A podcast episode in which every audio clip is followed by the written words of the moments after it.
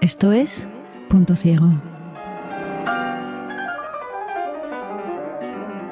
El contenido sensible de este programa puede ofender a algunas personas. Este podcast no está recomendado para menores de 14 años. Por respeto a la dignidad de las víctimas, no entraremos en detalles morbosos sobre la forma en la que fueron asesinadas. Bienvenidos y bienvenidas a esta edición especial de Punto Ciego en colaboración con la revista Contexto. A lo largo de esta serie de episodios exploraremos crímenes políticos que conmocionaron al mundo y que en muchas ocasiones cambiaron el devenir de la historia.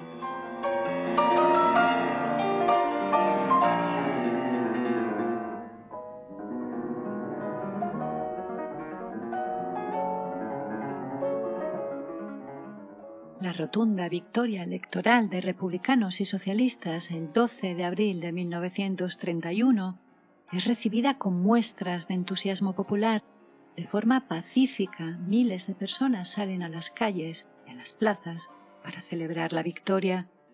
Las elecciones municipales, que habían sido convocadas como un plebiscito en torno a la monarquía y las élites que tradicionalmente habían pilotado la restauración borbónica desde hacía un siglo, mostraron a éstas y a la corona el verdadero sentir popular, y así, de forma pacífica y democrática, las clases urbanas y populares ponen punto y final a la restauración borbónica.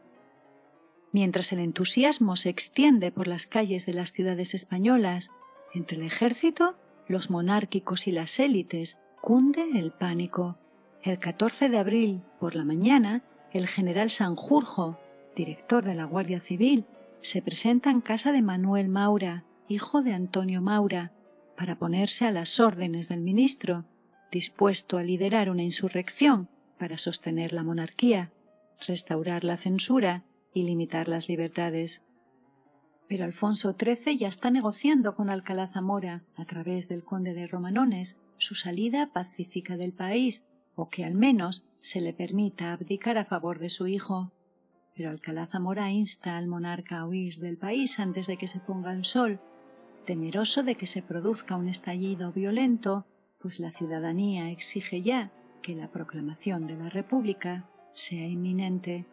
Y así, Alfonso XIII llega a Cartagena para embarcar en el crucero Príncipe Alfonso rumbo a Marsella, desde donde se trasladará a París, un día después, su esposa Victoria Eugenia, junto a los siete hijos de la pareja, parte también al exilio. Pero la antigua reina, que nunca ha disimulado el desdén que siente por su esposo, acabará separándose de él y regresando a Londres, de donde será expulsada al inicio de la Segunda Guerra Mundial. Por su parte, Alfonso XIII vive cómodamente en hoteles de lujo por toda Europa, gracias a la fortuna que tiene escondida en Suiza y en Londres no abdicará formalmente de la corona española hasta enero de 1941, cuando lo hace a favor de su hijo Juan de Borbón. Alfonso muere en Roma, donde se había establecido definitivamente junto a una pequeña corte de partidarios, el 28 de febrero de ese mismo año. Desde el primer momento de su proclamación, la Segunda República se ha de enfrentar a la oposición frontal por parte de los líderes de la derecha, encabezados por los hijos de Antonio Maura, que se reúnen en casa del conde de Guadalhorce para armar una nueva estrategia dirigida a derribar el nuevo régimen. Pero no será el único reto al que tendrá que plantar cara, pues no solo las élites y las derechas presionan a la República, los movimientos obreros no han renunciado a la revolución, y para ellos la proclamación de la República solo es el primer paso del cambio político. El resto de actores políticos muestran también discrepancias sobre el fondo y la profundidad de las reformas que se han de afrontar. Por otro lado, el desafío del encaje de Cataluña y el País Vasco vuelve a tomar protagonismo, mientras se extienden los sentimientos soberanistas por otros territorios, entre ellos Asturias. Además, las sufragistas españolas exigen que se las deje de considerar como ciudadanas de segunda y demandan derecho al voto para todas las mujeres del país y así, tanto a su izquierda como a su derecha, la Segunda República Española se enfrenta a un reto hercúleo.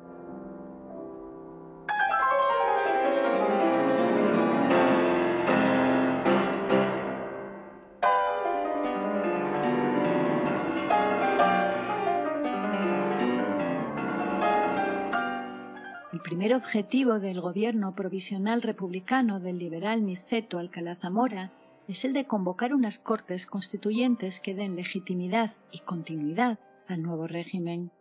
Estas elecciones se celebran el 28 de junio de 1931 y la labor principal de las nuevas cortes consiste en elaborar una nueva constitución,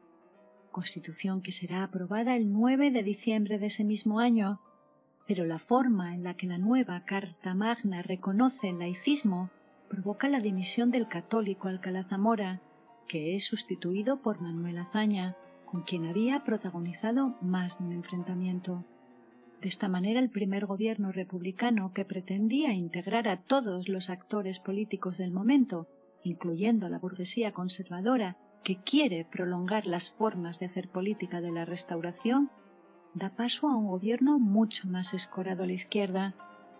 A pesar de la polémica en torno al laicismo, la Constitución de 1931 es un hito en el que se recogen, se reconocen y se defienden los derechos humanos en el ordenamiento jurídico español por primera vez. La nueva Constitución apuesta por la democracia plena, las libertades individuales y sociales el sufragio activo y pasivo de toda la población mayor de 23 años, aunque habrá que esperar hasta 1933 para que las mujeres puedan ejercer su derecho al voto. La nueva Carta Magna reconoce que el poder legislativo reside en el pueblo y consagra la jefatura del Estado a un colegio de diputados y compromisarios elegidos democráticamente por sufragio universal. Pero será quizás la nueva bandera que adopta el morado el color tradicional de liberales y progresistas, pero también el de los comuneros, y el himno de Riego, que sustituye a la marcha real como himno nacional, los símbolos más reconocibles de la Segunda República.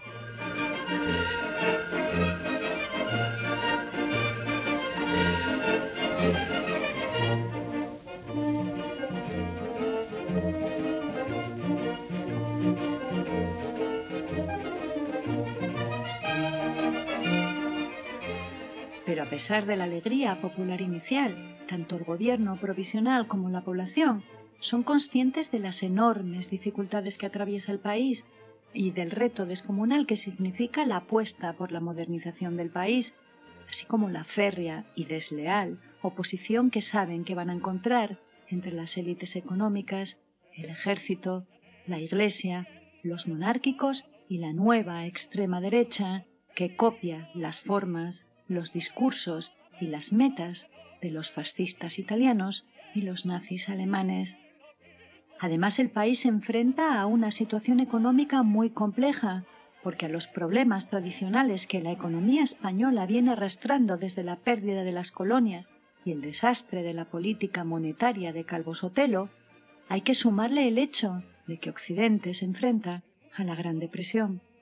En 1931 la economía española se sustenta en la agricultura. Casi el 46% de la población activa se ocupa de las labores del campo, mientras que la revolución industrial solo se ha desarrollado plenamente en unas pocas zonas, principalmente en Cataluña, Asturias y el País Vasco, lo que genera una división tremenda entre el mundo urbano y un mundo rural, aislado y sometido al caciquismo, y al poder de la Iglesia. Por otro lado, el apoyo de la Liga Regionalista de Cambó a la dictadura de Primo de Rivera dará lugar a movimientos más a la izquierda y con mayor impulso independentista que la propia Liga.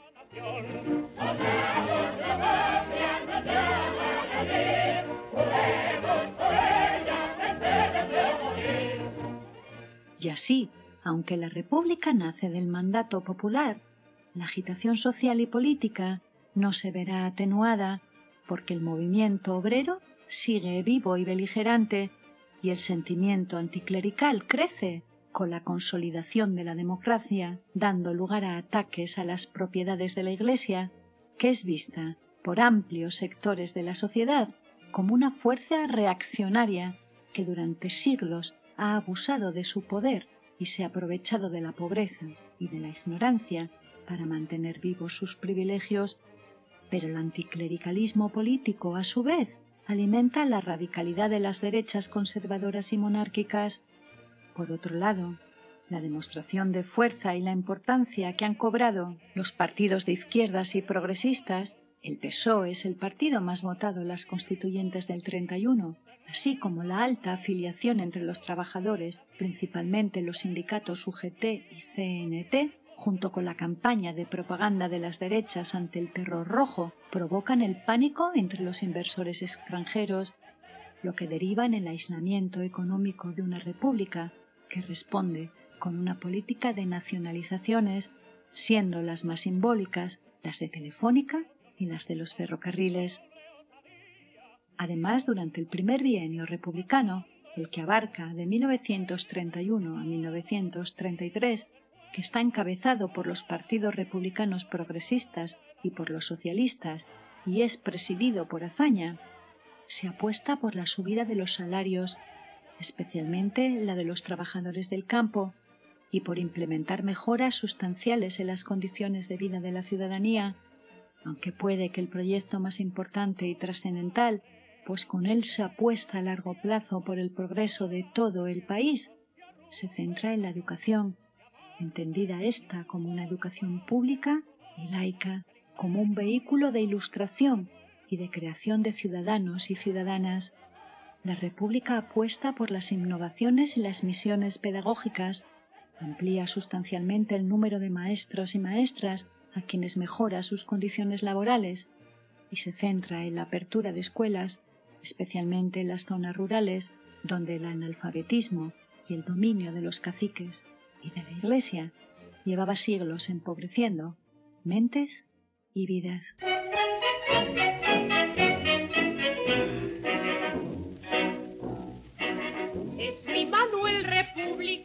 Como hay pocos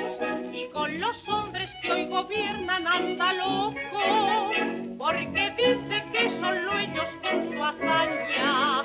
Nos trajeron la república en España. Se pasa el día en las el gobierno republicano está, por tanto, en tensión constante desde sus inicios. La declaración de independencia catalana hecha por Francesc Macià en Barcelona el día de la proclamación de la República acelera la elaboración de un nuevo estatuto tanto para Cataluña como para Galicia y el País Vasco. Al mismo tiempo, la férrea oposición al nuevo régimen de la Iglesia, que no duda en entrometerse en política, utilizando una pastoral para salir en defensa de la monarquía y los Borbones, es respondida con la quema de conventos. El anticlericarismo se verá radicalizado después de la inauguración, el 10 de mayo de 1931, del Círculo Monárquico Independiente en Madrid, que obliga al gobierno a declarar el estado de guerra en la capital, a la suspensión de los diarios El Debate y el ABC, a la expulsión del obispo de Vitoria y la aprobación a toda prisa de decretos que aceleran la separación entre la Iglesia y el Estado. Estas medidas que apaciguan a la población civil, sin embargo, alientan la furia de la Iglesia y los católicos que no están acostumbrados a que se pongan en duda sus privilegios y su poder, a pesar de las presiones eclesiásticas, el gobierno aprueba el 20 de agosto de 1931 una ley que prohíbe a la Iglesia y a las órdenes religiosas la venta y enajenación de sus bienes, cercenando de golpe la fuente principal de financiación de la Iglesia, que llevaba tiempo especulando con sus bienes. Calvo Sotelo quiere aprovecharse de esta ola reaccionaria contra la República, por lo que a pesar de estar en el exilio, para evitar así las consecuencias penales por su complicidad con la dictadura de Primo de Rivera, se presenta a las elecciones de junio de 1931 y se convierte en el único diputado monárquico elegido por la circunscripción de Urense. Calvo Sotelo exige entonces al gobierno que se le permita volver a España para poder ocupar su escaño sin temor a ser detenido, pero el gobierno prefiere que sean las Cortes quienes decidan sobre la inmunidad de Calvo Sotelo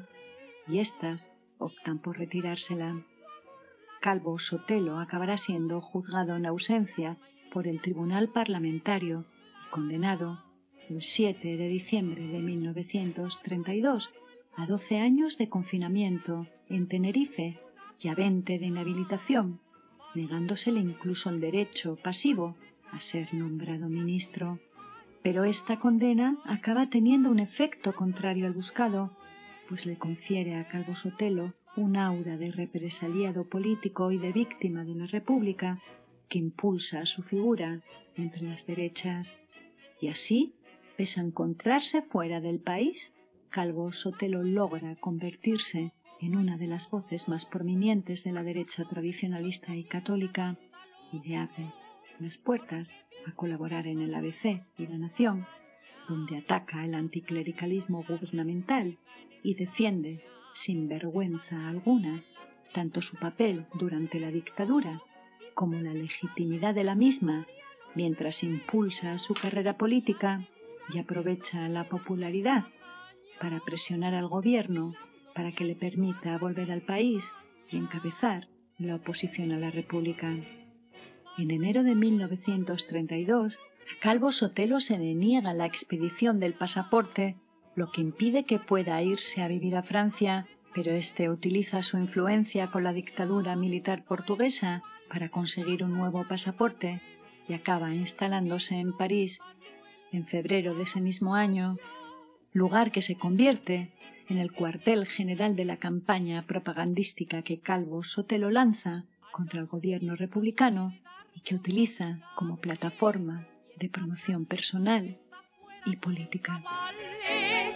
porque ha visto que el banco azul es estrecho y que hay alguien que está mal porque está prieto. Todo su afán es reformar el calendario, Pero si la Iglesia y los católicos ejercen, con Calvo Sotelo a la cabeza, una oposición montaraz contra el gobierno republicano, el ejército no es un rival menos peligroso por lo que el gobierno, con hazaña a la cabeza, se lanza a la misión de modernizar la institución para asegurarse de una vez por todas que acepten su obligación de subordinación y servicio al poder civil, por lo que obliga a los militares a jurar fidelidad a la República y aprueba un plan que acelera las jubilaciones de los oficiales, medida a la que se acogen nueve mil mandos. Además, el gobierno anula la mayoría de los ascensos concedidos durante la dictadura de Primo de Rivera, incluido el del general Franco, lo que aumenta el odio que ya sentían estos hacia la República. El ejército, acostumbrado a influir en la política española a voluntad y a derribar gobiernos, no disimula su hostilidad. Además, las derechas aprovechan el malestar de los militares para acusar al gobierno de humillarles y mientras los manipulan para poner en jaque al gobierno legítimo a sabiendas de que la mayoría de los órganos de la Administración del Estado, sobre todo los relacionados con el orden público, siguen en manos de unos militares que no disimulan su oposición a la República. Cuando Largo Caballero, ministro de Trabajo del Gobierno, se lanza a la titánica tarea de comenzar la más que necesaria reforma agraria, la República se encuentra con la oposición frontal de los latifundistas. Aunque la reforma agraria resulta menos exitosa que las reformas emprendidas en el mundo del trabajo industrial, donde se había afianzado el poder de los sindicatos, que lograron el incremento de los salarios la creación de los convenios colectivos, así como el reconocimiento del derecho a la huelga, esta no dejará de tener consecuencias beneficiosas para las condiciones de vida y trabajo de los jornaleros, pero sumará a los propietarios de los latifundios a la cada vez más numerosa lista de enemigos de la República.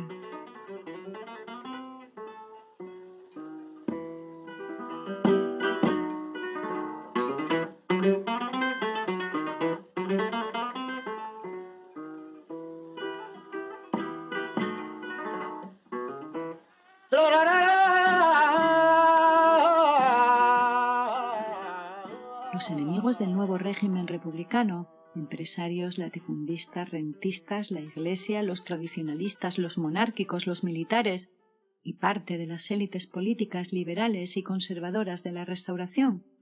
No tardan en organizarse contra la República. Además, los carlistas de comunión tradicionalista se constituyen en requetés. Y los monárquicos se estructuran en torno a la revista Acción Española y el partido Renovación Española, que no tarda en unir su destino con el de los fascistas y los carlistas y posteriormente con parte de la CEDA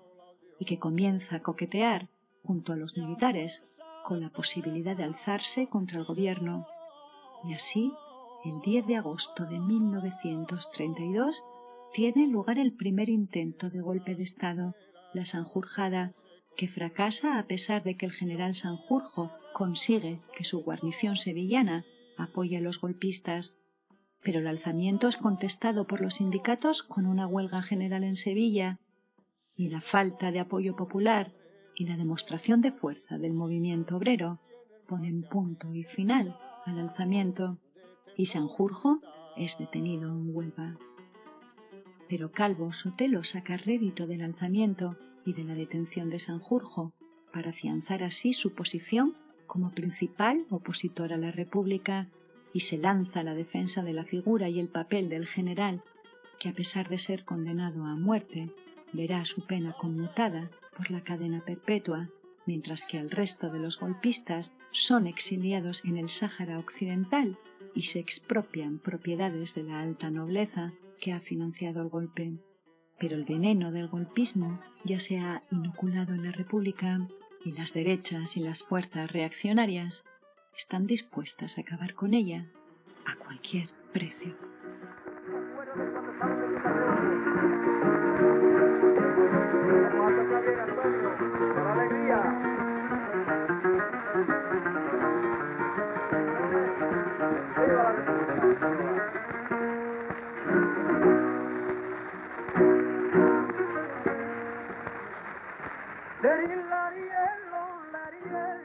República cuenta además con un nuevo enemigo, ya que un fantasma, nacido de los escombros de la Primera Guerra Mundial, corrompe Europa.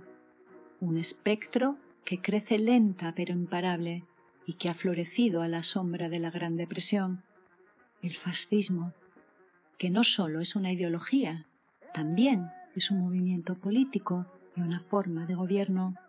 el fascismo se caracteriza por ser un pensamiento de extrema derecha profundamente antidemocrático y nacionalista. Es un proyecto totalitario en el que el individuo y la clase, que son los ejes de la organización social y política de los dos grandes sistemas políticos nacidos de la Ilustración, el liberalismo y el socialismo, son sustituidos por la idea de nación y de esta forma los ciudadanos se transforman en masa el sistema se organiza de forma vertical sobre los pilares de la obediencia, la violencia, la represión, la propaganda y la raza, alentando el miedo y el descontento social en torno a la idea de enemigo de la nación, desplazando así el análisis político sobre las causas de los problemas sociales a una cuestión de conspiraciones de los enemigos del Estado, que son los comunistas, los judíos, los masones o las sufragistas, y sobre quienes es legítimo ejercer todo tipo de violencia para aniquilarlos. Además, la agenda ultranacionalista del fascismo alimentará el imperialismo, sustentados principalmente en el sentimentalismo, la nostalgia y la frustración. El fascismo es irracional y se apoya en pseudociencias como la eugenesia y el darwinismo social para justificar el racismo que subyace como base de su pensamiento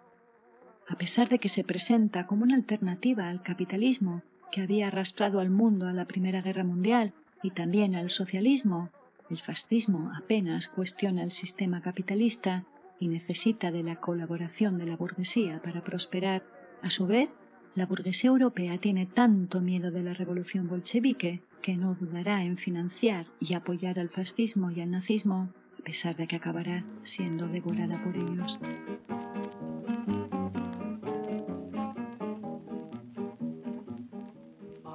Les tengo la última noticia, que en el mundo entero la atención merece. Hoy la vieja España es republicana y ya no es monarca don Alfonso XIII. La primera vez que se utiliza el término fascio, que se suele traducir por haz y que es un símbolo que utilizaban los magistrados romanos para demostrar su autoridad, es a finales del siglo XIX en Italia, más concretamente en Sicilia. Originalmente las fascio eran movimientos populares de inspiración socialista, en las que cabían también el tradicionalismo y la religiosidad, estaban compuestos por jornaleros, pequeños propietarios y campesinos, artesanos, trabajadores industriales e intelectuales que exigían mejoras sociales y democráticas y que llegaron a ser muy populares hasta que la durísima represión, que incluyó ejecuciones sumarias y deportaciones sin juicio previo, acabaron con ellos. Pero la grieta que el estallido de la Primera Guerra Mundial provoca en Italia, al igual que en el resto de Europa, en el movimiento obrero, entre aquellos que defienden el internacionalismo pacifista y los que se decantan por posicionamientos nacionalistas y belicistas, da luz verde a la fundación, el 1 de octubre de 1914, del Fascio de Acción Revolucionaria Imperialista que defiende la participación de Italia en el conflicto y que se fusiona con el Fascio Autónomo de Acción Revolucionaria bajo el nombre de Fascio de Acción Revolucionaria, dirigido por Benito Mussolini y que en 1915 ya es una organización nacional, pero será la frustración ante el incumplimiento por parte de Francia y el Reino Unido de los acuerdos del Tratado de Londres, donde se prometía al Reino de Italia, cuando se alía en 1915 con la Triple Entente, el reparto de los territorios del Imperio austrohúngaro y otomano, lo que sirve de detonante junto con la crisis económica que la guerra provoca, para el crecimiento y posterior triunfo del fascismo en Italia. Pero Mussolini nunca hubiera podido llegar a convertirse en dictador sin el apoyo de la burguesía y de la clase empresarial. A pesar de sus proclamas, el verdadero enemigo de los fascistas no es el capitalismo, sino el socialismo. Lanzados a una campaña de violencia extrema contra sus rivales políticos, reventando huelgas, apalizando sindicalistas, quemando sedes políticas y asesinando. Los camisas negras de Mussolini son financiados y espoleados por la burguesía italiana, que piensa que una vez que los fascistas se hubieran deshecho de los comunistas y de los socialistas, iban a poder controlarlos. Sin embargo, el 25 de octubre de 1922, Mussolini y miles de camisas negras marchan hacia Roma con intención de tomar el poder. Cuando el rey Víctor Manuel III se niega a firmar la orden del primer ministro de declarar el estado de sitio y detener a los fascistas, la suerte está echada. El 29 de octubre el rey nombra a Mussolini primer ministro. A finales de 1923, Italia es oficialmente una dictadura fascista. Diez años después, el 30 de enero de 1933, Hitler es nombrado canciller en Alemania. Rodeada de enemigos internos y de enemigos externos, la República Española continúa con su labor transformadora ante la mirada desconfiada de Francia y el Reino Unido, que temen que España sea la cuna de una nueva revolución bolchevique.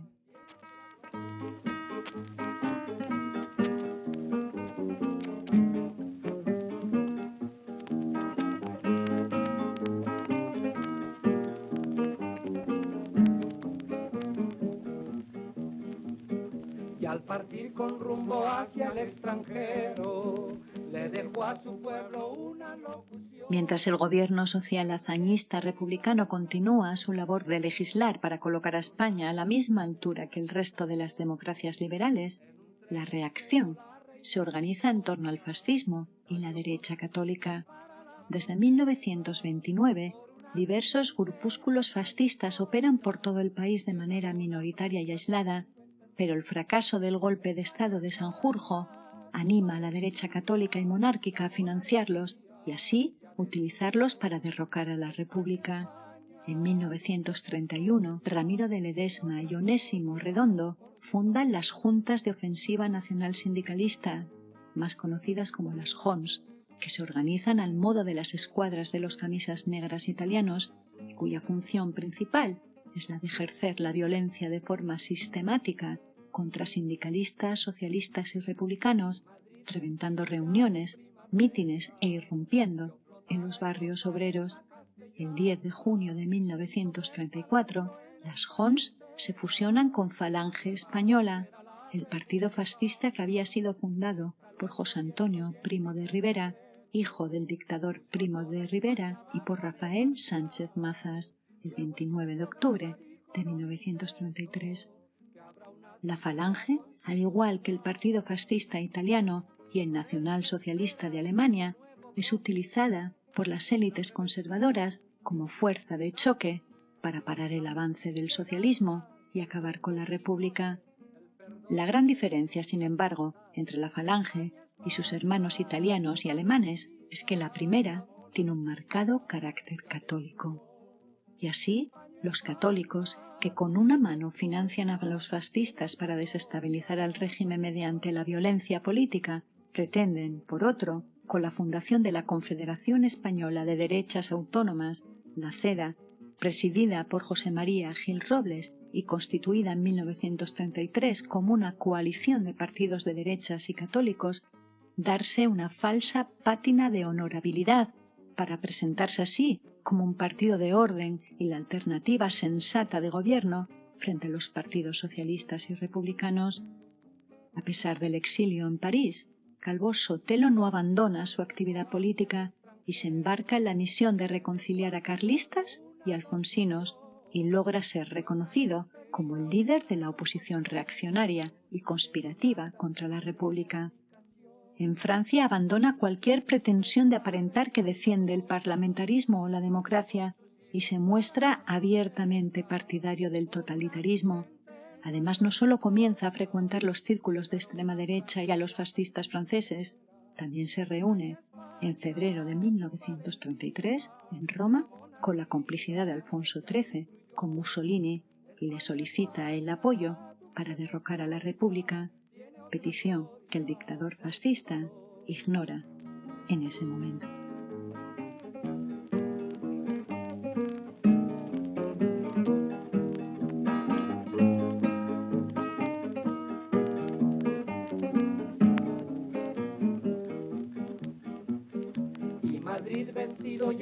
Primavera, vio flotar airosa en la castellana. Pero los quebraderos de cabeza para el gobierno de Azaña no solo provienen de su derecha. La izquierda se muestra a su vez impaciente por el ritmo y el fondo de las reformas, especialmente la CNT, a quien la llegada de la República ha generado serias divisiones internas entre aquellos que defienden la insurrección frente a aquellos que promueven la acción sindical y que acabarán expulsados en 1932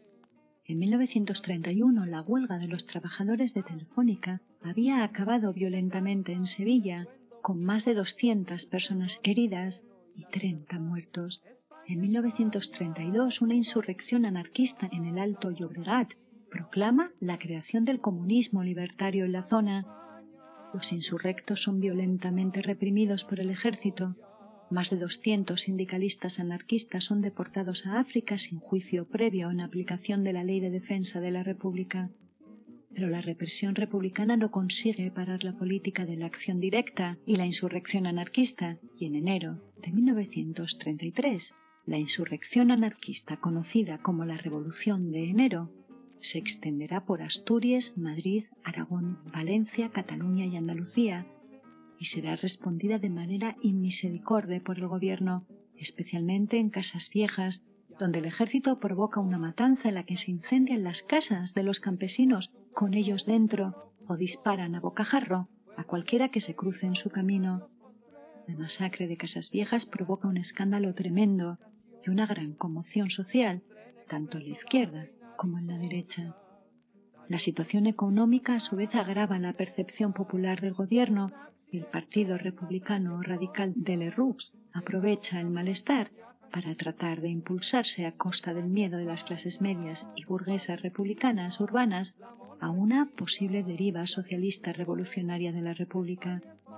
Pero serán las tensiones dentro del propio gobierno las que provocarán su caída ya que muchos socialistas se sienten incómodos de pertenecer a un gobierno que en más de una ocasión no ha dudado en utilizar la fuerza de la violencia institucional y la represión contra los trabajadores, pero serán las constantes tensiones entre Alcalá Zamora, presidente de la República, y Azaña, presidente del gobierno, la principal fuente de quebraderos de cabeza. Cuando tras las elecciones de 1933 para elegir a los 15 miembros del Tribunal de Garantías Constitucionales, donde el Partido Radical y la CEDA consiguen cuatro y seis representantes respectivamente, entre ellos Calvo Sotelo, frente a los cuatro de los socialistas, Alcalá Zamora le retira su confianza a Zaña y éste no tiene más remedio que dimitir, a pesar de que se le encarga a Lerroux la formación de un gobierno de concentración republicana. Este nuevo gobierno apenas dura tres semanas y Lerroux es sustituido por el también radical Diego Martínez Barrio, que convoca elecciones para el 19 de noviembre de 1933, elecciones que facilitan el regreso a España de Calvo Sotelo, que pasarán a la historia por ser las primeras en las que las mujeres españolas, pioneras entre sus hermanas europeas, tienen al fin el derecho al voto.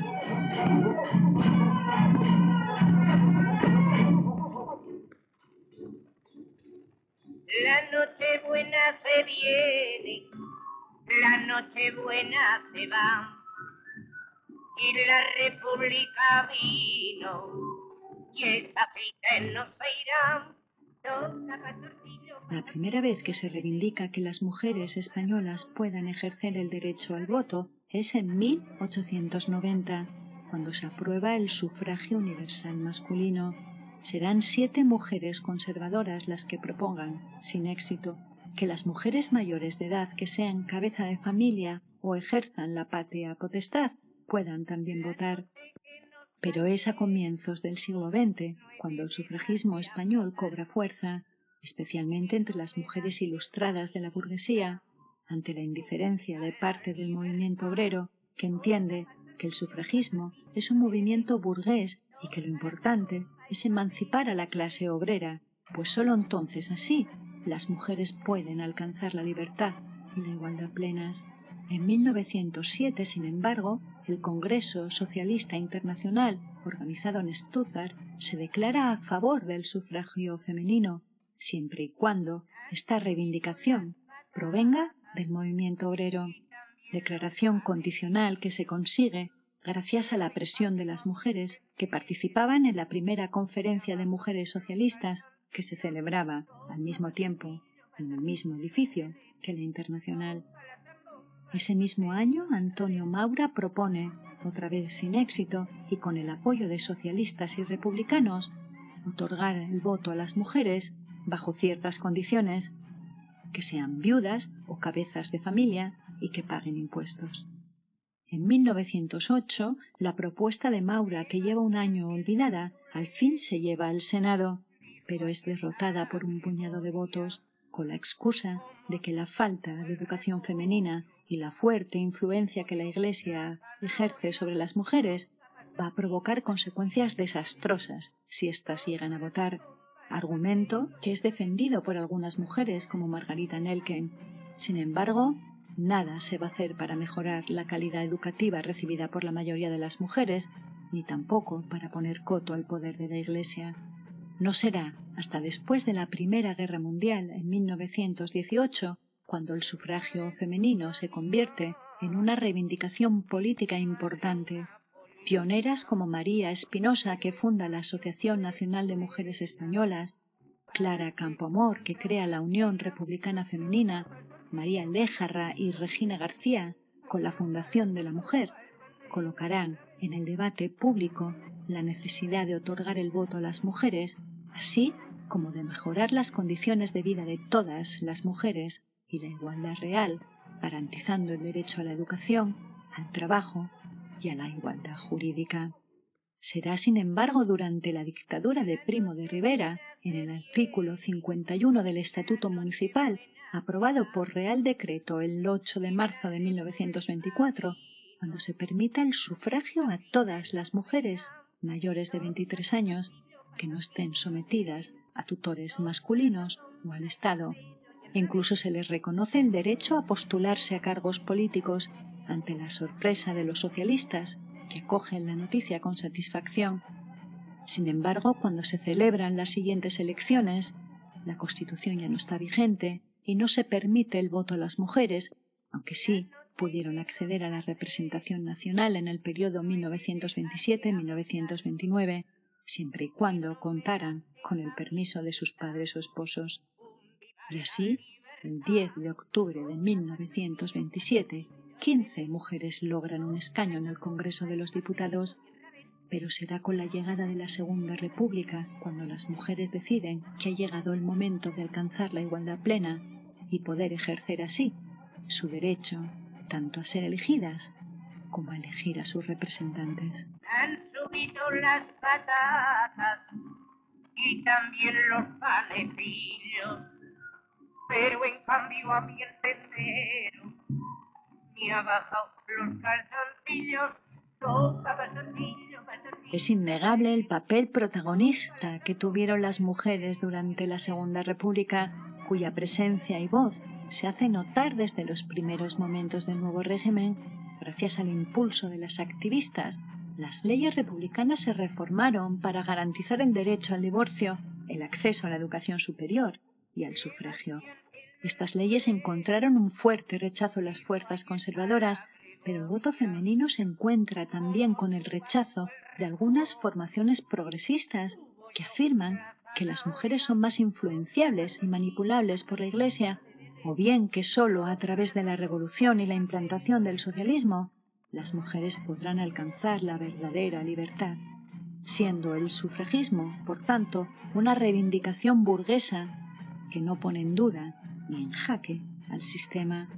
En junio de 1931, las primeras mujeres en ocupar un escaño, a pesar de carecer del derecho al sufragio, son Clara Campoamor, que representa al Partido Radical de Le Roux, Victoria Kent por el Partido Republicano Radical Socialista y Margarita Nelken por el PSOE. Solo Clara Campoamor se muestra partidaria del voto femenino y se enfrenta a Kent en el Congreso en uno de los momentos cumbres del parlamentarismo español. Afortunadamente son las tesis de Campoamor las que se imponen y la nueva Constitución reconoce en el artículo 36 del capítulo 3 el derecho al voto y a postularse a cargos públicos a todas las mujeres españolas mayores de edad, con independencia de su clase social y condición civil. Y así, en las elecciones del 19 de noviembre de 1933, siete millones de mujeres españolas pueden por fin ejercer su derecho al voto. En estas elecciones las mujeres acuden de forma masiva a las urnas la victoria electoral de las fuerzas conservadoras del Partido Republicano Radical, la CEDA y el Partido Agrario, partido que aglutina las viejas glorias de la política de la Restauración, entre ellos a Cánovas del Castillo, es atribuida de forma injusta a la alta participación femenina, pero el primer gobierno republicano se había tenido que enfrentar a una fuerte ofensiva conservadora que había aprovechado cualquier excusa para soltar rumores y alimentar el miedo y polarizar a la sociedad. Además, las tensiones internas dentro del gobierno entre Alcalá Zamora y Azaña y la represión que ejerció contra los anarquistas desgastaron al gobierno, provocando la desafección y el pesimismo entre los votantes progresistas. Paradójicamente, tanto Kent como Clara Campoamor perdieron sus escaños. Esta última fue castigada por sus votantes conservadores por la defensa que hizo de la ley del divorcio, aunque será nombrada por el nuevo gobierno directora de Bienestar Público. Pero estas elecciones también son la llave que permite a Calvo Sotelo, que se presenta por Renovación Española, regresar del exilio, tras ser el segundo candidato más votado en la circunscripción de Urense. Antonio Goicoechea presenta una proposición para que se permita regresar a Calvo Sotelo y ocupar su escaño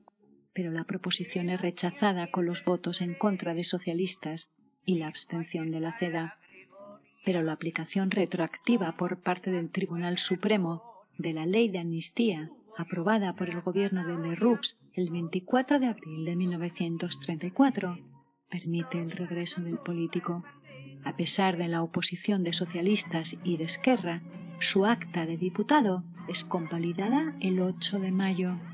Calvo Sotelo ocupa su escaño el 17 de ese mismo mes e interviene en el Congreso al día siguiente, aunque su intervención es tan aburrida e insustancial que hasta los propios periódicos conservadores no pueden disimular su decepción.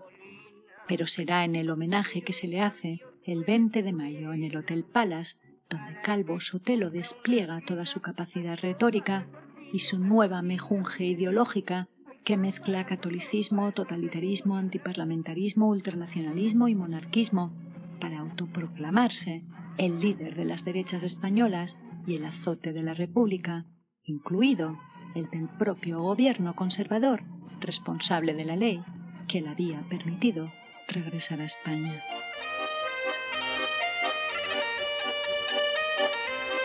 Salen los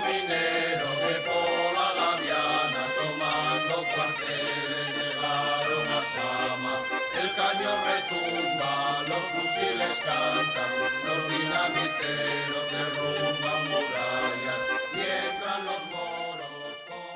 El nuevo gobierno conservador se enfrenta, por tanto, no solo a la oposición férrea de los partidos republicanos, progresistas y socialistas, también al de las fuerzas monárquicas y a muchos conservadores que entienden que la apuesta del presidente Leroux por un gobierno abiertamente republicano es una traición. El nuevo gobierno tiene como tarea principal desarmar todo el andamiaje legislativo del primer gobierno republicano. Se gana la confianza de los militares, especialmente de los africanistas, seduciéndoles con ascensos y al clero, aumentando el salario de los curas de pueblo, ralentizando la aplicación de la política educativa laica y negociando secretamente un nuevo concordato con el Vaticano. Sin embargo, las tensiones en el Partido Radical no tardan en estallar, pues muchos se sienten incómodos al tener que colaborar con la CEDA, un partido que nunca se declarará republicano. El abandono de Martínez Barrio obliga a Leroux a formar un segundo gobierno en marzo del 34, en el que la CEDA gana poder político al lograr imponer a Leroux una ley de amnistía que incluye a los responsables del alzamiento militar de 1932 con Sanjurjo a la cabeza, pero también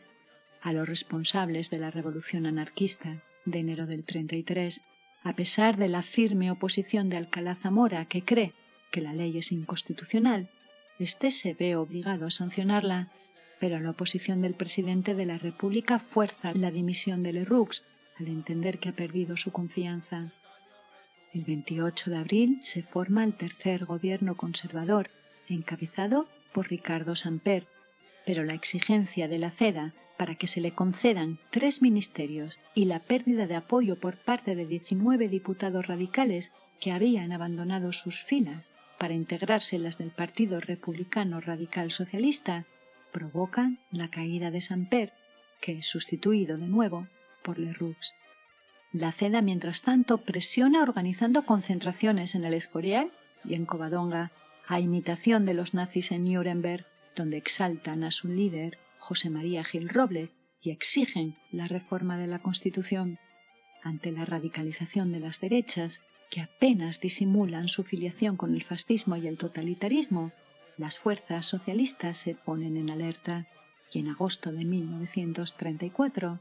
comienzan a invocar la necesidad de comenzar la revolución.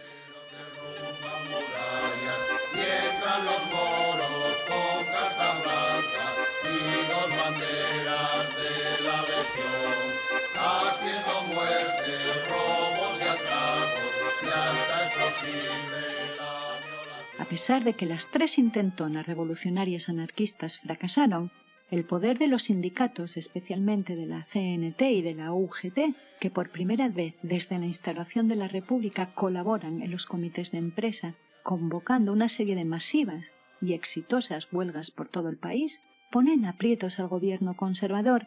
que se ve incapaz de llevar a cabo una contrarreforma laboral, tal y como le exige una clase empresarial que no disimula su descontento con el Partido Radical.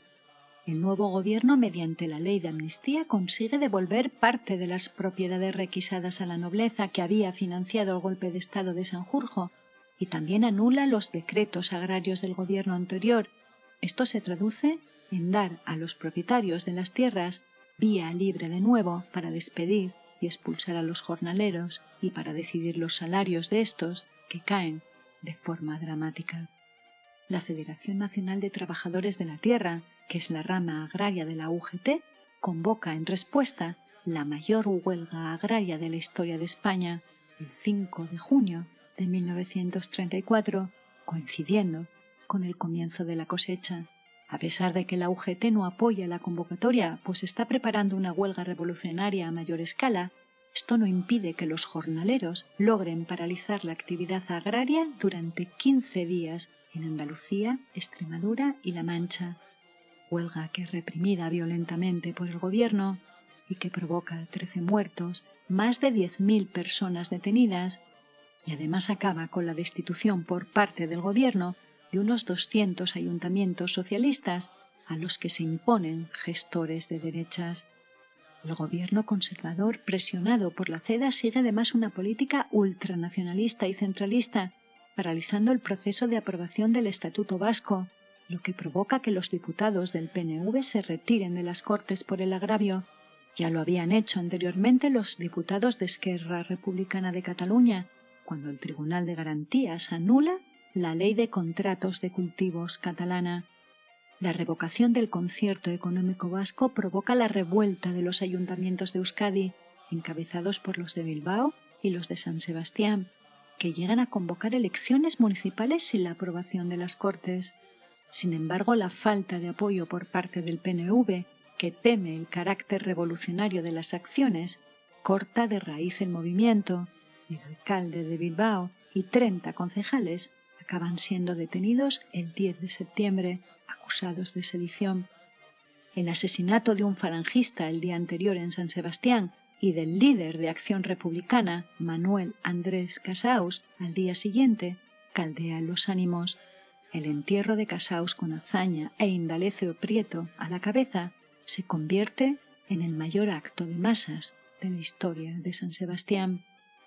Pero el otoño de 1934 no había hecho más que empezar.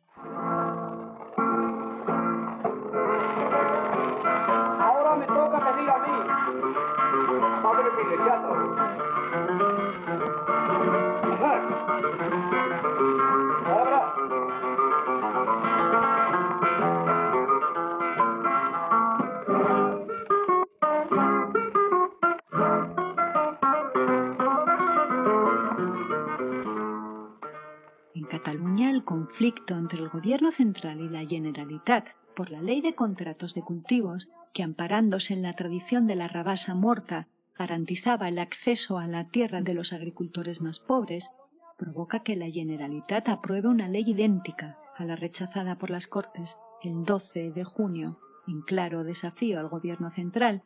mientras que los socialistas, con Indalecio Prieto a la cabeza, declaran su solidaridad con Cataluña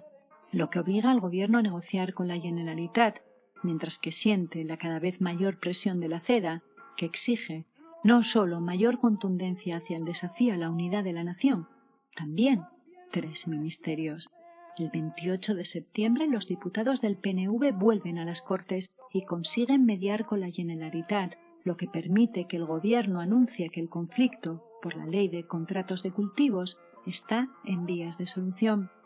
Mientras el gobierno de Semper tiene que lidiar con el País Vasco y Cataluña, Calvo Sotelo aprovecha su escaño para azuzar el odio hacia los soberanismos y acusa al presidente de dejarse chantajear por vascos y catalanes. De espaldas a la sociedad trabaja y conspira para el regreso de los Borbones al país, pero es consciente de la impopularidad de Alfonso XIII, incluso entre los sectores más conservadores, así que apuesta por su hijo Juan, que no tiene ningún problema en ser proclamado rey, a pesar de que su padre todavía no ha abdicado, ni mostrado siquiera intención en hacerlo. Pero el gobierno conservador está aún por enfrentar su mayor desafío, la Revolución de Octubre de 1934. Tras la salida de los socialistas del gobierno de Azaña en septiembre del 33 y después de la derrota electoral de noviembre, una parte importante del socialismo español, encabezado por Francisco Largo Caballero, apuesta por abandonar la vía parlamentaria y volver a la vía de la revolución. Sin embargo, entienden que sólo ante el desafío reaccionario se debería de actuar optando hasta entonces por la lealtad hacia la República. Pero los posicionamientos cada vez más reaccionarios de la CEDA ponen a la defensiva a los socialistas, que sin embargo nunca llegarán a creer en serio que el Partido Radical permita que la CEDA forme parte del gobierno.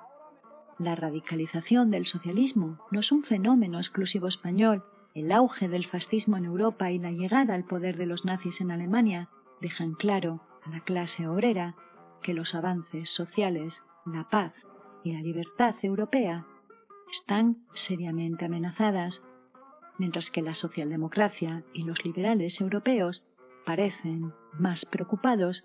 en acabar con los socialistas que en el peligro social que representa esta nueva extrema derecha que acabará llenando las calles de Europa de sangre. Cataluña pide a gritos que le den la autonomía. Los gallegos están fritos también en Andalucía. Quieren quedarse solitos. En España la falange copia la táctica fascista y nazi de los altercados callejeros y la violencia como estrategia política, mientras que los posicionamientos de Gil Robles se van radicalizando en tono y en formas, hasta el punto de que viaja a Alemania como observador del Congreso de Nuremberg de 1933, cuando el levantamiento revolucionario de Viena de febrero del 34 es contestado por el alcalde socialdemócrata vienés con el bombardeo de los barrios obreros de la ciudad. A los socialistas españoles, al igual que a los europeos, les queda claro que no van a encontrar aliados ni entre la socialdemocracia ni entre los liberales y que la revolución es la única defensa que tienen los trabajadores frente a la amenaza fascista. Y así, el PSOE, la UGT y las juventudes socialistas se ponen manos a la obra para organizar una huelga general revolucionaria y trabajan para poder contar con el apoyo de algunos mandos militares. Indalecio Prieto es el encargado de la parte militar de la revolución, también del apitollamiento y de encontrar armas y municiones, así como la de contactar con los militares, pero no consigue ganarse el apoyo de estos últimos, como tampoco logra que las armas lleguen a los comités revolucionarios. Para empeorar las cosas, el buque turquesa cargado de armas y municiones para la revolución, es interceptado en Asturias, provocando además la detención de Horacio Echevarría, la mano derecha de Prieto, el 15 de septiembre de 1934. A pesar de todos los obstáculos y de la falta de armas y munición, de apoyo militar o siquiera republicano, pues los socialistas no han buscado el apoyo de otras fuerzas de izquierdas, la revolución sigue en marcha.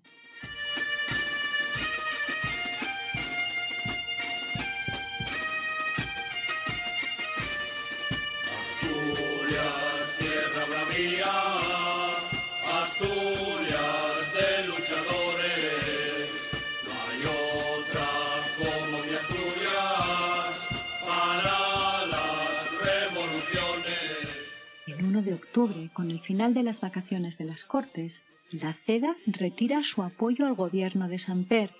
Alcalá Zamora nombra a Lerroux de nuevo y este, el 4 de octubre, cede a la presión de Gil Robles e incluye en su nuevo gobierno a tres ministros cedistas. El Comité Revolucionario, en respuesta ante la llegada de la CEDA al gobierno, convoca una huelga general revolucionaria para las cero horas del 5 de octubre convocatoria que no cuenta con el apoyo de la CNT, salvo en Asturias. Mientras en las Cortes las fuerzas democráticas republicanas de izquierdas y de derechas le piden a Lerroux que convoque elecciones y que no ceda al chantaje de la CEDA, que lo único que busca es acabar con la República, los socialistas preparan el estallido de la revolución. El 5 de octubre en Madrid, los revolucionarios tratan de tomar el Ministerio de Gobernación y algunos cuarteles pero sin éxito. Tras varios días de tiroteos, el 8 de octubre son detenidos todos los miembros del Comité Revolucionario. En el País Vasco, sin el apoyo del PNV, la revolución logra sobrevivir hasta el 12 de octubre. El 6 de octubre, Luis Companys proclama el Estado catalán de la República Federal Española, pero el sueño catalán acaba rápidamente con la declaración del estado de guerra y la detención de Companys. Y así, como en un castillo de naipes, todos los territorios van cayendo y sucumbiendo, pues no son capaces de ganarse el apoyo del ejército, salvo en Asturias, donde la alianza obrera entre socialistas, comunistas y anarquistas demuestra que sólo desde la unidad la fuerza revolucionaria es imparable. La ventaja asturiana también se mide por el acceso que tienen los mineros a las armas y a la dinamita. En Sisión no tarda en proclamarse la República Socialista Asturiana y en solo tres días los revolucionarios se hacen con el control de todo el territorio. En diez días, en Asturias, se organiza un ejército rojo de más de 30.000 trabajadores y se habla de iniciar una marcha hacia Madrid. El gobierno central enfrenta la situación de Asturias como si se enfrentaran a una guerra civil y envía a los generales Godez y Franco a aplastar sin miramientos la revolución asturiana y estos echan mano de la legión y de los regulares estacionados en Marruecos, hombres acostumbrados a la guerra sucia y conocidos por ser unos sanguinarios. El coronel Yagüe entra a sangre y fuego y apoyado por la aviación en Ubieu, que queda prácticamente destruida y toma una ciudad reducida a escombros. Poco a poco los militares van haciéndose con el territorio asturiano, dejando a su paso más de mil muertos, dos mil heridos y miles de detenidos.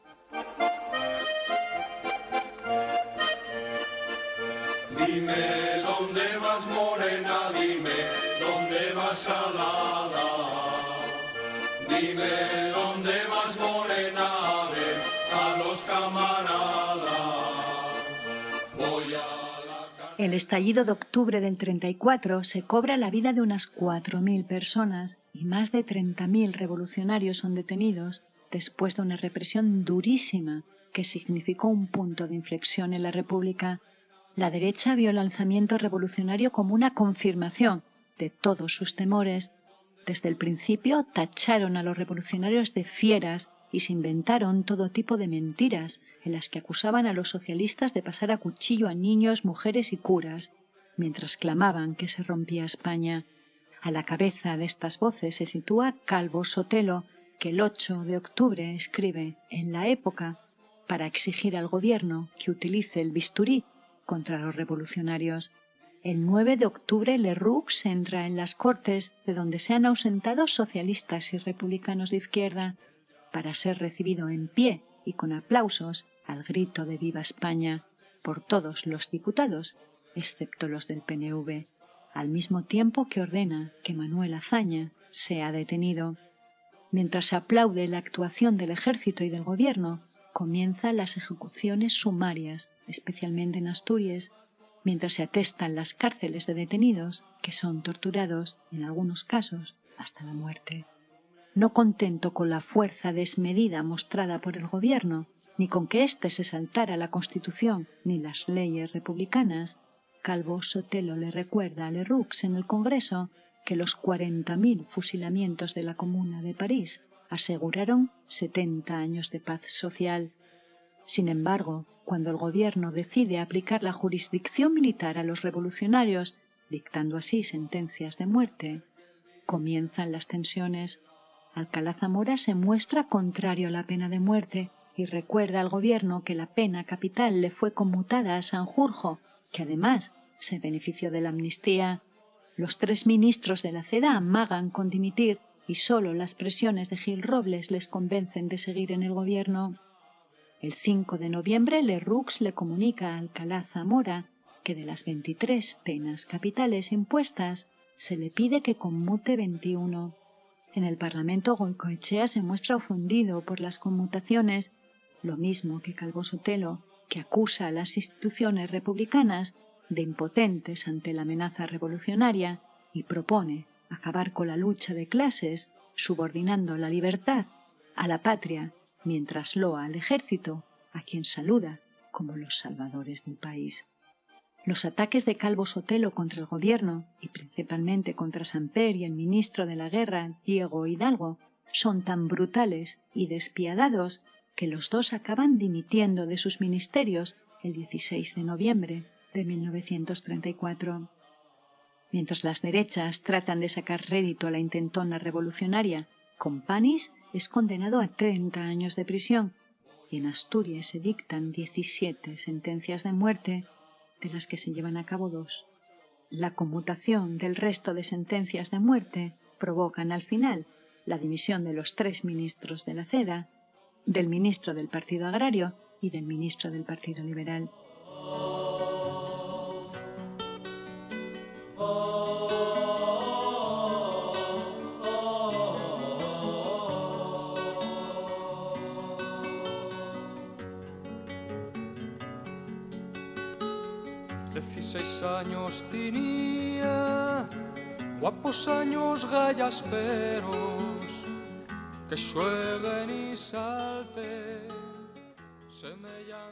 A pesar de la falta de pruebas, Lerroux afirma ante la prensa que Azaña, que permanece detenido en un buque prisión, es el responsable del alzamiento revolucionario.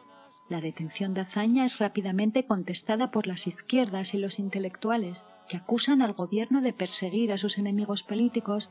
pero la fuerte censura que el gobierno ejerce sobre la prensa desde la revolución se convierte en un obstáculo para que los desatinos antidemocráticos de Lerroux se hagan públicos. El 28 de noviembre las Cortes conceden el suplicatorio que permite que Azaña pierda su inmunidad como parlamentario. El 24 de diciembre, el Tribunal Supremo desestima los cargos por falta de pruebas. Cuatro días después, Azaña, expuesto en libertad, se ha convertido ya en un referente para los republicanos de izquierdas y para todos los demócratas. Pero el fracaso revolucionario deja muy tocados anarquistas y socialistas, mientras que las derechas se van radicalizando. Calvo Sotelo, asumiendo su autoimpuesto papel de líder de la reacción, exige la desaparición del sistema democrático y lanza la idea de crear un bloque nacional que agrupe a todas las derechas, menos a la CEDA y a la Falange, lo que le gana la enemistad de José Antonio Primo de Rivera. El 8 de diciembre lanza el manifiesto en apoyo a la unión de las derechas. Sus firmantes se comprometen a defender la unidad de España y acabar con la República. De Rux trata de sobrevivir políticamente tras la dimisión de los ministros de la CEDA, formando un gobierno exclusivamente radical y suspendiendo las sesiones de las Cortes por un mes, pero cuando no consigue los votos necesarios para seguir gobernando, tiene que aceptar a Gil Robles como ministro de la guerra. Este entra en el gobierno con la única misión de cambiar la Constitución para acabar con el sistema democrático y con el anticlericalismo. El 6 de mayo de 1935, se forma el nuevo gobierno de carácter reaccionario y de mayoría antirrepublicana, un gobierno que rompe todos los puentes con el resto de los partidos democráticos. Clara Campoamor, que ya había dimitido como directora de Bienestar Público en protesta por la represión política tras la Revolución de Octubre, también abandona el Partido Radical. El nuevo gobierno pisa el acelerador y se propone desmantelar todas las reformas republicanas, empezando por la agraria y continuando con la contrarreforma social y laboral, empeorando así las condiciones de vida de los jornaleros y los obreros y alimentando el conflicto social. Mientras, Gil Robles, desde el Ministerio de la Guerra, coquetea con los militares, especialmente con aquellos que más han demostrado su oposición a la República y que en 1933 habían fundado en Madrid la Unión Militar Española, de la que formarán parte el grueso de los oficiales que se levantarán en armas contra la República.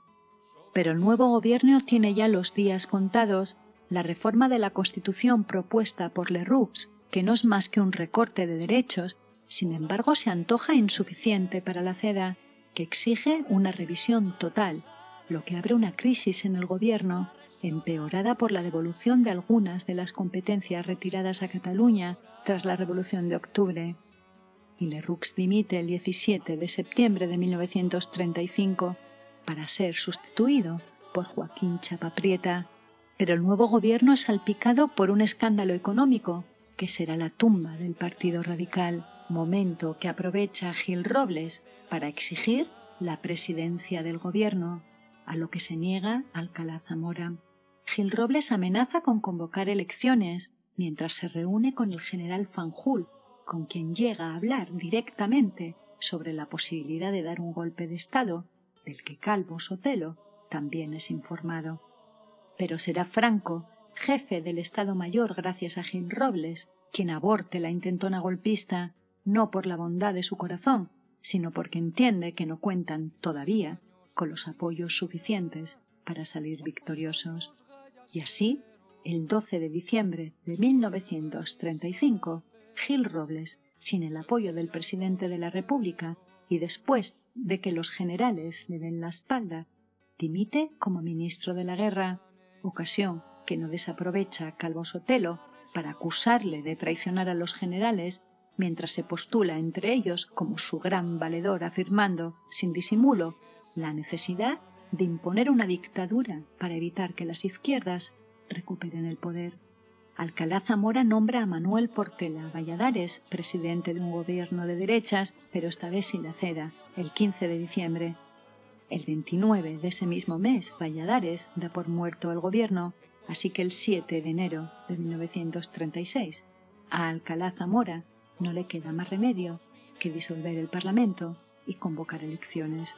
pero le pide antes a Valladares que funde un partido republicano de centro que pueda atraer el voto conservador para aislar tanto la extrema derecha como a las izquierdas, mientras que intentan poner de nuevo en marcha el caciquismo para evitar la cada vez más evidente victoria de las izquierdas. Pero el daño que el Partido Radical ha provocado al arrojarse en brazos de los totalitaristas de la CEDA para así mantenerse en el poder a cualquier precio, es ya irreparable.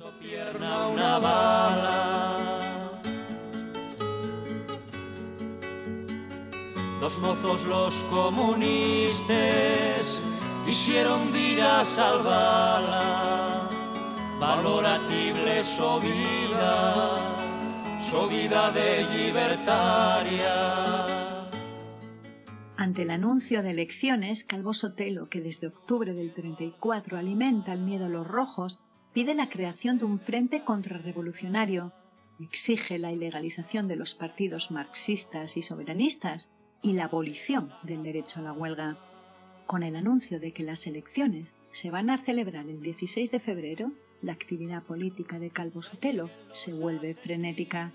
En contraste con las derechas, los partidos de izquierdas y republicanos progresistas se unen en torno a la figura de Azaña y forman una alianza que incluye a Izquierda Republicana, a la Orga, a la Unión Republicana, al Partido Nacional Republicano, al PSOE, al PC, al Partido Sindicalista, a Esquerra Republicana de Cataluña y al POM. Y el 15 de enero de 1936 se sella el Pacto de Unión Electoral de todas las fuerzas progresistas cuya coalición será conocida popularmente con el nombre del Frente Popular.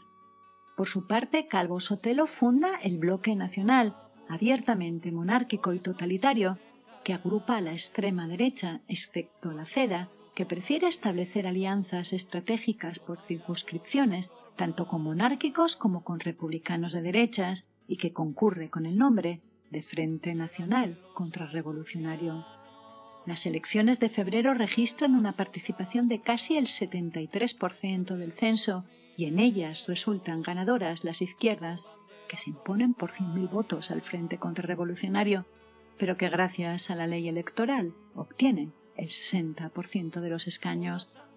Paradójicamente, y a pesar del buen resultado electoral de las derechas, Gil Robles no es capaz de sacar su escaño en Madrid, donde el triunfo del Frente Popular es inapelable. El bloque nacional de Calvo Sotelo fracasa rotundamente, demostrando que en la pugna entre las izquierdas y las derechas, la monarquía está fuera de discusión, pues ya nadie espera ni desea la vuelta de los Borbones. Ante el resultado electoral, Calvo Sotelo, que no consigue el escaño por el bloque en Madrid, pero sí en Ourense por imposición de la Junta Electoral, a pesar de las protestas del resto de los partidos políticos, exige al gobierno que declare el estado de excepción y alienta a los militares a dar un golpe de Estado. Incapaces de asimilar la derrota, se lanzan sin disimulo una carrera de odio mientras alimentan la violencia callejera y susurran en los oídos de los militares. Las nuevas Cortes se reúnen por primera vez el 15 de marzo de 1936 y al acabar la sesión, parte de los diputados, entre ellos Dolores Ibarruri, la pasionaria, entonan la internacional ante el estupor de las derechas. La ausencia de Gil Robles catapulta a Calvo Sotelo, que se convierte en la voz de la reacción en las Cortes y aprovecha cada oportunidad para alimentar el pánico y anunciar todo tipo de calamidades. Y así, el nuevo gobierno de Azaña se encuentra ante el reto tremendo de recomponer el país después de la represión de octubre del 34 y de tener que reparar los daños de la contrarreforma social emprendida por Leroux y la Ceda, lo que implica la aprobación de la amnistía de los presos políticos y la necesidad de reponer en sus puestos a todos los alcaldes y concejales progresistas y de izquierdas que habían sido suspendidos de su cargo por el gobierno de Leroux y sustituidos por gestoras de derechas de forma inconstitucional y antidemocrática. El 28 de febrero el gobierno decreta la readmisión de todos los trabajadores y jornaleros despedidos en represalia por sus actividades políticas y sindicales y ordena a las empresas el pago de los salarios atrasados. También se intentan recomponer las relaciones con Cataluña, escarcelando a Companys, que es restituido en su cargo, y con el País Vasco, con la devolución de los ayuntamientos suspendidos. También se muestra urgente anular los efectos de la contrarreforma agraria del bienio conservador, que había arrojado los jornaleros de nuevo en los brazos de los latifundistas y los había hundido en la miseria y en el hambre. Las izquierdas también consiguen destituir a Alcalá Zamora como presidente de la República,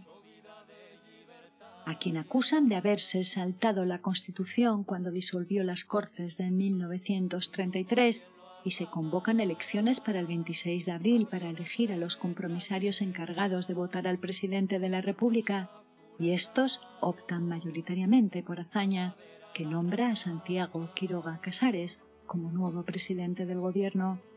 Casares continúa con la política hazañista de paralizar las contrarreformas lerrusistas y avanzar en la agenda social del primer gobierno republicano, lo que no impide que los sindicatos sigan convocando huelgas de forma masiva, pues entienden que su obligación es la de presionar al gobierno. Pero ni UGT ni CNT tienen esta vez pretensiones de insurrección, aunque advierten, ante el constante ruido de sables, que no van a dudar en levantarse en armas en defensa de la República y la Revolución si las derechas, con el apoyo de los militares, dan un golpe de Estado.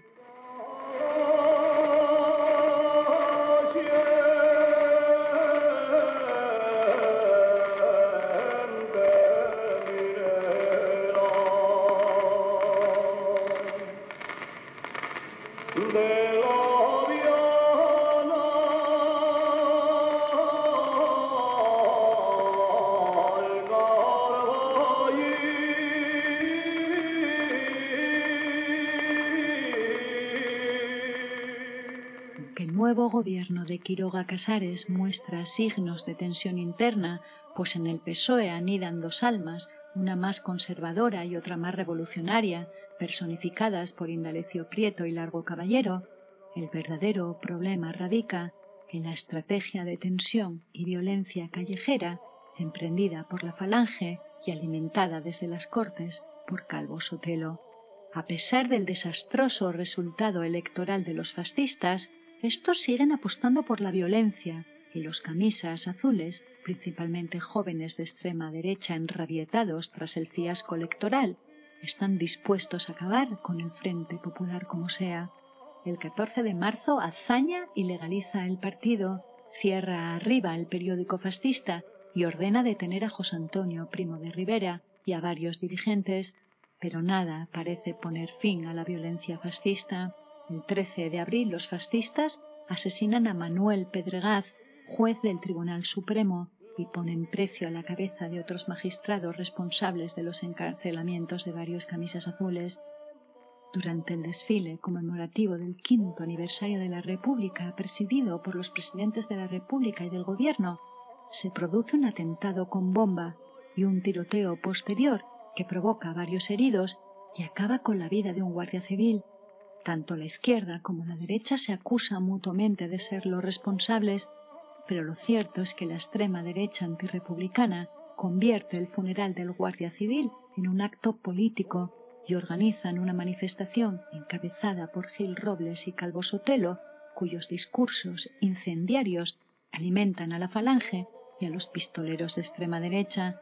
manifestación que respondida con disparos y se salda con seis muertos más de 170 detenidos. La estrategia fascista normaliza el uso de la violencia política y ésta se extiende por todo el país y de esta manera también desde la izquierda se comienza a responder a los ataques fascistas en represalia por los asesinatos de la extrema derecha. Solo en los primeros meses de 1936 la Falange se cobra la vida en Madrid de al menos 50 militantes socialistas y republicanos. Esta estrategia violenta en última instancia le acabará costando la vida también al propio Calvo Sotelo, quien utiliza su posición privilegiada como diputado para alimentar y justificar la violencia fascista en su cruzada contra el Frente Popular. Comienzan entonces a multiplicarse los grupos paramilitares, tanto a la izquierda como a la derecha, pero también de nacionalistas vascos y catalanes,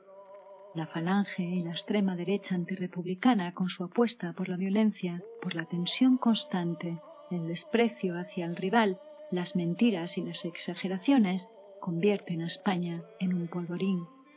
Además conspiran con las élites económicas, empresariales, eclesiásticas y militares, incluso con las potencias extranjeras, para derrocar al legítimo gobierno republicano.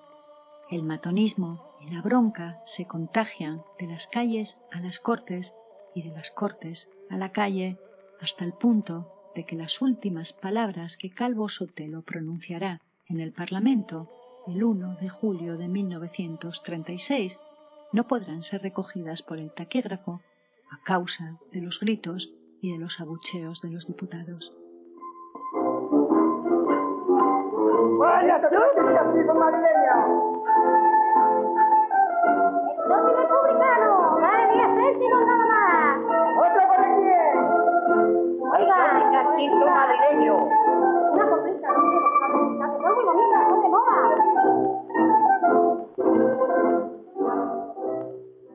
El nuevo gobierno republicano es consciente desde el principio de la precariedad en la que se encuentra, pues las derechas no disimulan sus intenciones golpistas y las anuncian desde el mismo momento de la victoria de las izquierdas. En los medios reaccionarios se habla sin disimulo de una nueva reconquista que se va a llevar a cabo y los políticos de derechas con Calvo Sotelo a la cabeza utilizan a los camisas azules como banzadilla violenta mientras acusan al gobierno de ser incapaz de mantener un orden público que ellos mismos son los responsables de desestabilizar. El 8 de marzo, en casa de un amigo de Gil Robles, este se reúne con varios generales de la UME. Allí acuerdan dar un golpe de Estado el 20 de abril para derribar al gobierno y sustituirlo por una junta militar encabezada por Sanjurjo. Pero esta vez el gobierno logra detener a varios conspiradores y envía a Franco a Canarias y a Mola a Pamplona para alejarlos de la capital pero poco pueden hacer ya para parar las ansias de revancha de las fuerzas conservadoras y a Mola, desde Pamplona, no le cuesta ponerse al mando de la conspiración golpista y se gana la confianza de varios generales republicanos como Gonzalo Queipo de Llano. Sin embargo, los militares golpistas no lograrán la adhesión de la totalidad de los mandos del ejército, ni tampoco de los de la Guardia Civil y de otras fuerzas de seguridad, como tampoco de todos los soldados rasos, ni cuentan tampoco con la participación del jefe del Estado, el presidente de la República, en contraste con la complicidad mostrada por Alfonso XIII con Primo de Rivera, y es por eso que el golpe de Estado del 18 de julio fracasa parcialmente y acaba desembocando en una guerra civil, ya que a pesar de la presión, la propaganda y las amenazas, muchos militares permanecieron fieles a la República. Pero a pesar de las evidencias y de las advertencias, lo cierto es que el gobierno republicano no actúa con la contundencia necesaria contra los conspiradores y para julio estos tienen ya el golpe de Estado preparado, un golpe que lejos de parecerse a las asonadas que el ejército había protagonizado durante el siglo XIX, que pretendían derrocar un gobierno para sustituirlo por otro más fácil de controlar, los conspiradores militares, monárquicos, carlistas, fascistas, católicos, empresarios y latifundistas, lo que pretenden es llevar a cabo una contrarrevolución que aplaste el peligro rojo y separatista y que borre los logros republicanos que habían puesto en jaque sus privilegios.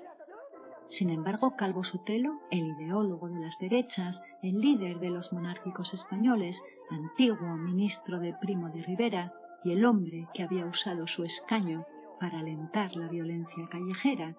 muere en la madrugada del 12 de julio de 1936 en represalia por el asesinato del teniente José del Castillo. Su asesinato sirvió cínicamente a los golpistas que llevaban meses planificando el golpe de Estado para justificar que se alzaran contra el gobierno de la República golpe al que se unirán además políticos liberales de la época de la Restauración, como Santiago Alba, incluso republicanos de derechas como Alcalá Zamora. Tras fracasar parcialmente el levantamiento del 18 de julio, el país se ve condenado a una guerra civil que la República está condenada a perder porque los países democráticos europeos les niegan su ayuda ya que temen más el peligro rojo que el fascista error que pagarán caro, pues los nazis y los fascistas arrasarán Europa, conduciendo al mundo a la Segunda Guerra Mundial, a los campos de exterminio y al genocidio.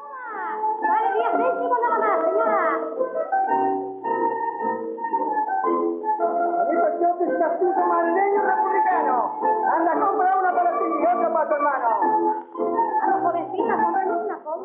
Las muertes de Sanjurjo el 20 de julio de 1936 y del general Mola el 3 de junio de 1937, junto con el fusilamiento de Primo de Rivera el 20 de noviembre de 1936, auparon a Franco al poder, convirtiéndose en dictador hasta su muerte, otro 20 de noviembre, pero esta vez de 1975. En julio de 1969, el dictador Franco legitima su posición, uniendo su destino, al igual que habían hecho las élites españolas desde la derrota de los franceses en 1813, a los Borbones, y nombra a Juan Carlos, príncipe de España, designándole además su heredero, y saltándose así las reglas dinásticas, al igual que ya había intentado hacer el padre del futuro rey, Juan de Borbón, con su padre Alfonso XIII. La implacable y sanguinaria represión franquista borró de golpe hasta los más tímidos avances republicanos y le costó la vida a más de 160.000 personas. Otras 100.000 personas permanecen aún desaparecidas, muchas de ellas enterradas en cunetas y en las más de 2.000 fosas comunes. 600.000 personas fueron procesadas, 150.000 tuvieron que exiliarse incluidos Santiago Alba y Alcalá Zamora. Nueve mil personas fueron enviadas a campos de concentración nazis, donde perecieron cinco mil de ellas, y millones de españoles y españolas vivieron décadas bajo un régimen totalitario, sanguinario, uniforme, castrador, católico y de orden, tal y como le hubiera gustado a Calvo Sotelo, un régimen que persiguió a maestros, sindicalistas, mujeres, masones, intelectuales, homosexuales, sindicalistas, funcionarios y demócratas de cualquier ideología. Este podcast está dedicado a la memoria de todos esos hombres y mujeres especialmente a la de Gaspar González Lobo, revolucionario asturiano y combatiente republicano cuya memoria y recuerdo permanece aún viva en su nieto.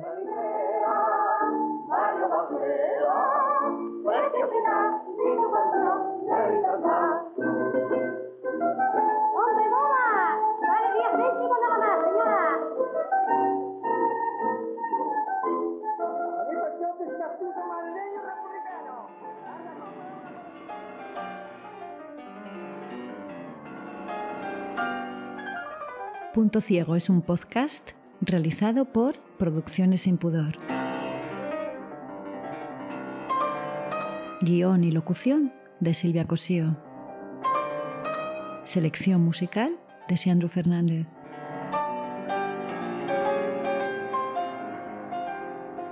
Síguenos en nuestros canales de iBox y Spotify, así como en Instagram y en la revista Contexto.